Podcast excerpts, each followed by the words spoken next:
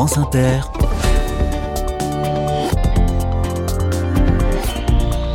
Dorothée Barba. Bonjour à toutes, bonjour à tous. J'ai une chanson dans la tête, bien installée, indétrônable. Non, je ne vais pas vous la chanter. Mais les paroles, au moins, allez. J'y apprendrai à me taire et tes larmes retenir dans cet autre Finistère aux longues plages de silence. Mais oui, le Finistère est en vedette cette semaine dans les carnets de campagne, département breton, très à l'ouest, et il n'est pas question d'apprendre à se taire ici, n'en déplaise aux innocents, car le projet est plutôt de donner de la voix et de mettre en lumière des initiatives, de tendre l'oreille aussi, car je vous parle aujourd'hui d'une oreille augmentée, un boîtier qui détecte les bruits suspects bruit de chute d'un patient dans sa chambre d'hôpital par exemple, ou bruit de détresse respiratoire et qui alerte les soignants. Cette technologie a été inventée à Brest. Elle fonctionne grâce à l'intelligence artificielle. Coup de fil à l'un de ses créateurs dans un instant. Mais d'abord, nous parlons des dégâts causés par la tempête récente en Bretagne et notamment sur les pommiers. Soyez les bienvenus. Carnet de campagne, le journal des solutions. Voici une idée singulière née dans la tête d'un producteur de cidre, proposer au grand public de parrainer ou de marrainer un arbre et au passage de lui donner un nom. L'ambition est de venir en aide à deux exploitations qui ont beaucoup souffert de la tempête qui a touché l'ouest de la France en novembre 2023. Bonjour Nicolas Mazot. Bonjour. Bienvenue dans les carnets. Vous êtes à, à Telgruc-sur-Mer, dans le Finistère, la cidrerie de Rosaven. Quelle est l'ampleur des dégâts chez vous? On a été très touché en novembre dernier, dans la nuit du 1er au 2 novembre, par la, la, tempête. Et concrètement, nous, ce sont nos vergers qui ont été les plus touchés, euh, avec 40% du verger productif qui s'est retrouvé à terre euh, soit couché sous l'effet du vent, soit des arbres vraiment cassés. Euh, vraiment, le cœur, euh, le cœur de la dépression est passé, est passé sur le verger, malheureusement. Mm. Donc, on a été très impacté. Ouais, c'est un, un, un, spectacle de désolation, un peu le lendemain. Ah bah au matin, oui, c'est sûr que quand on, quand la, la lumière du jour euh, pointe, on, on voit ça, euh, oui, on se dit, bah oui, oui ça, tout est à refaire. Quoi. Mm. On perd euh, des arbres, bah, c'est la, la, perte sèche, mais on perd aussi de la production pour les 15 prochaines années, parce qu'on va replanter, bien sûr, mais en attendant, il va falloir euh, trouver des pommes euh, autrement, par d'autres moyens que celles qu'on aurait dû produire avec nos propres vergers. Qu'avez-vous fait des arbres qui sont tombés? Eh ben, ils sont en cours de tronçonnage, hein, malheureusement, ça fait un peu mal, mais en ce moment là, on est, on est dans ce chantier-là. Alors, vous avez décidé de vous serrer les coudes avec un pépiniériste qui est à côté, hein, c'est bien ça? Voilà, avec euh, Maxime Herlédan à la pépinière Contact Vert, là sur Telgruc également, donc euh, voisin et ami. Lui a perdu tous ses, toutes ses serres, ses tunnels de culture, donc son outil de travail a complètement volé. Et on s'est dit pourquoi ne pas monter quelque chose ensemble? Ce qu'on a proposé, parce qu'on a reçu beaucoup de messages de soutien de, de nos proches, de, notre entourage, de nos clients, qui voulaient vraiment nous venir en aide. Et nous, on n'avait pas de solution sur le moment à leur proposer parce que le temps du verger c'est un temps assez long. Replanter, ça sera que l'année prochaine, voire 2026. Donc on pouvait pas leur dire bah venez, on va replanter tout de suite. Euh, on s'est dit Maxime, il a plus d'outils de travail à la pépinière. Il a besoin euh, concrètement de trésorerie pour euh, remplacer ses serres, euh, remettre en culture ses, plantes. Et nous, on a besoin d'arbres, mais à partir de 2025 ou 2026 pour replanter.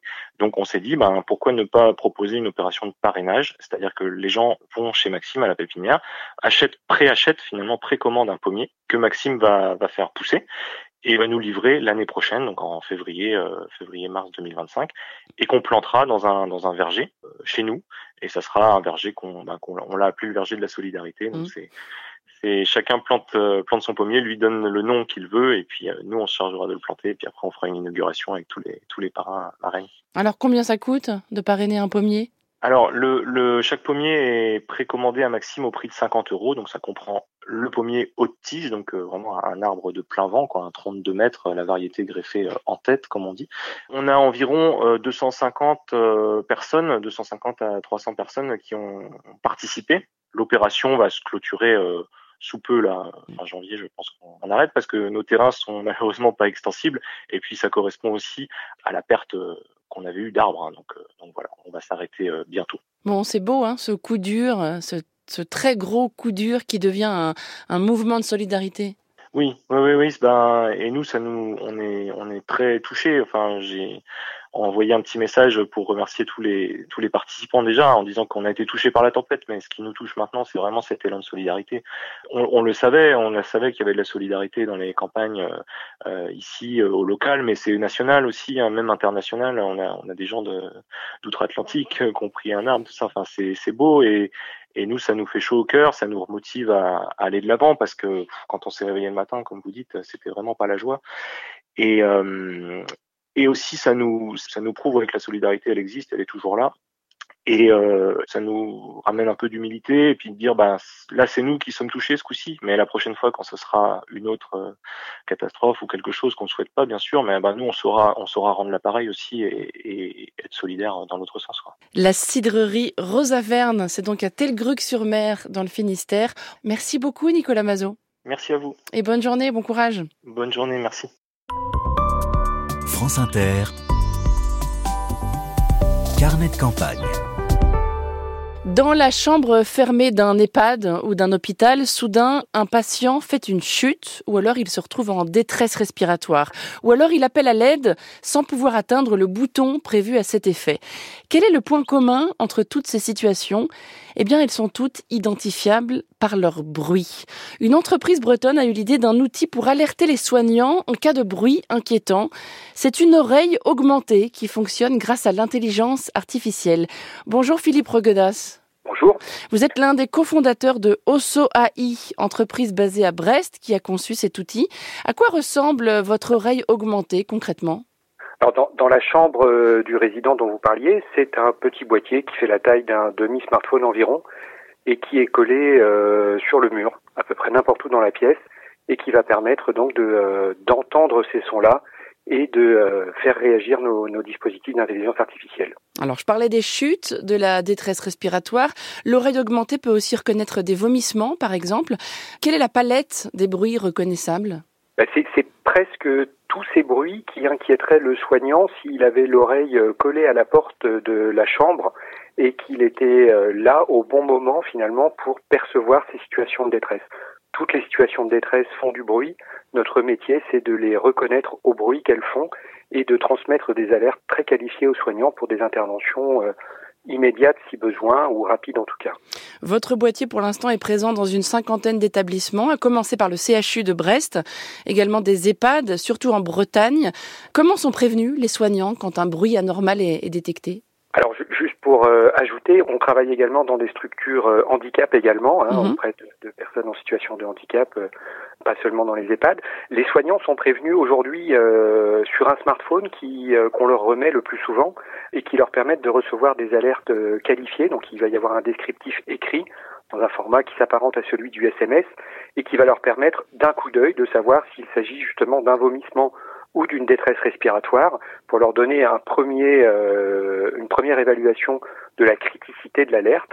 Et on leur propose également d'écouter le son qui a été jugé inquiétant euh, par notre intelligence artificielle. Donc c'est un petit segment de son de moins de 10 secondes.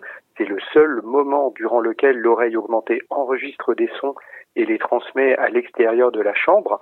Et ce petit segment de son d'une dizaine de secondes bah, permet aux soignants de parfaitement évaluer euh, l'urgence et l'ampleur du besoin avec cette question finalement un peu critique puisque le soignant était déjà occupé à faire quelque chose au moment où l'alerte a retenti. Est-ce que je dois interrompre ce que je suis en train de faire et partir en courant ou au contraire, est-ce que euh, c'est quelqu'un qui euh, indique qu'il a froid euh, et qui réclame de l'attention mais qui me permettra quand même de finir ce que j'étais déjà en train de faire? Voilà, un patient qui dit qu'il a froid, c'est aussi un, un son qui est détecté, comme un appel à l'aide également.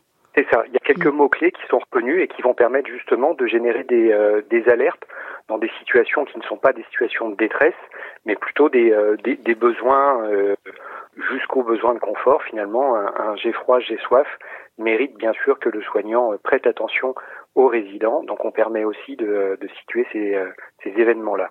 Alors vous disiez à l'instant que tout n'est pas enregistré par ce boîtier qui est fixé au mur de la chambre du patient ou de la patiente. La question de l'intimité hein, se pose bien sûr. Les conversations ne sont pas enregistrées. C'est important d'insister là-dessus. Bien sûr, bien sûr. Nous, notre métier, c'est vraiment d'isoler les situations qui réclament l'attention. Donc il y a un traitement à la volée finalement par euh, notre intelligence artificielle qui n'enregistre pas, mais qui fournit encore une fois euh, des alertes qui, pour être parfaitement euh, qualifié et compréhensible euh, aux oreilles des soignants, on a choisi de euh, d'extraire ce petit segment de son qui nous semble représenter parfaitement la situation et parfaitement l'illustrer. mais non, il n'y a pas d'enregistrement, c'est bien un traitement à la volée. S'il y a une deuxième personne dans la pièce, un soignant dans la pièce, le dispositif se débraye automatiquement. On a beaucoup travaillé avec les résidents, avec leurs familles et avec les soignants sur cette notion d'intimité. Et aujourd'hui, un de nos objectifs, justement, c'est d'améliorer le respect de l'intimité dans la chambre. On a beaucoup travaillé, par exemple, sur le sommeil euh, des résidents. On illustre le sommeil des résidents dans un format euh, qui s'apparente à celui des émoticônes sur le téléphone qu'on remet aux soignants, qui leur permettent de justement ne pas rentrer dans la chambre de quelqu'un qui dort. Euh, c'est une première brique finalement vers ce meilleur respect du sommeil des résidents et c'est quelque chose qui nous anime beaucoup aujourd'hui, permettre aux soignants de ne rentrer dans la chambre qu'à bon escient, au bon mmh. moment quand il y a un besoin et pas comme c'est trop souvent pratiqué aujourd'hui, de façon un petit peu euh, aléatoire et systématique pour s'assurer que tout va bien. Et ça marche, si vous me permettez cette question, même si le patient ne ronfle pas? Bien sûr, oui, oui, oui. On, a, on, a une capacité, bien sûr, à, reconnaître le sommeil de euh, tous les résidents. On s'intéresse à beaucoup plus d'éléments que les seuls ronflements, bien sûr.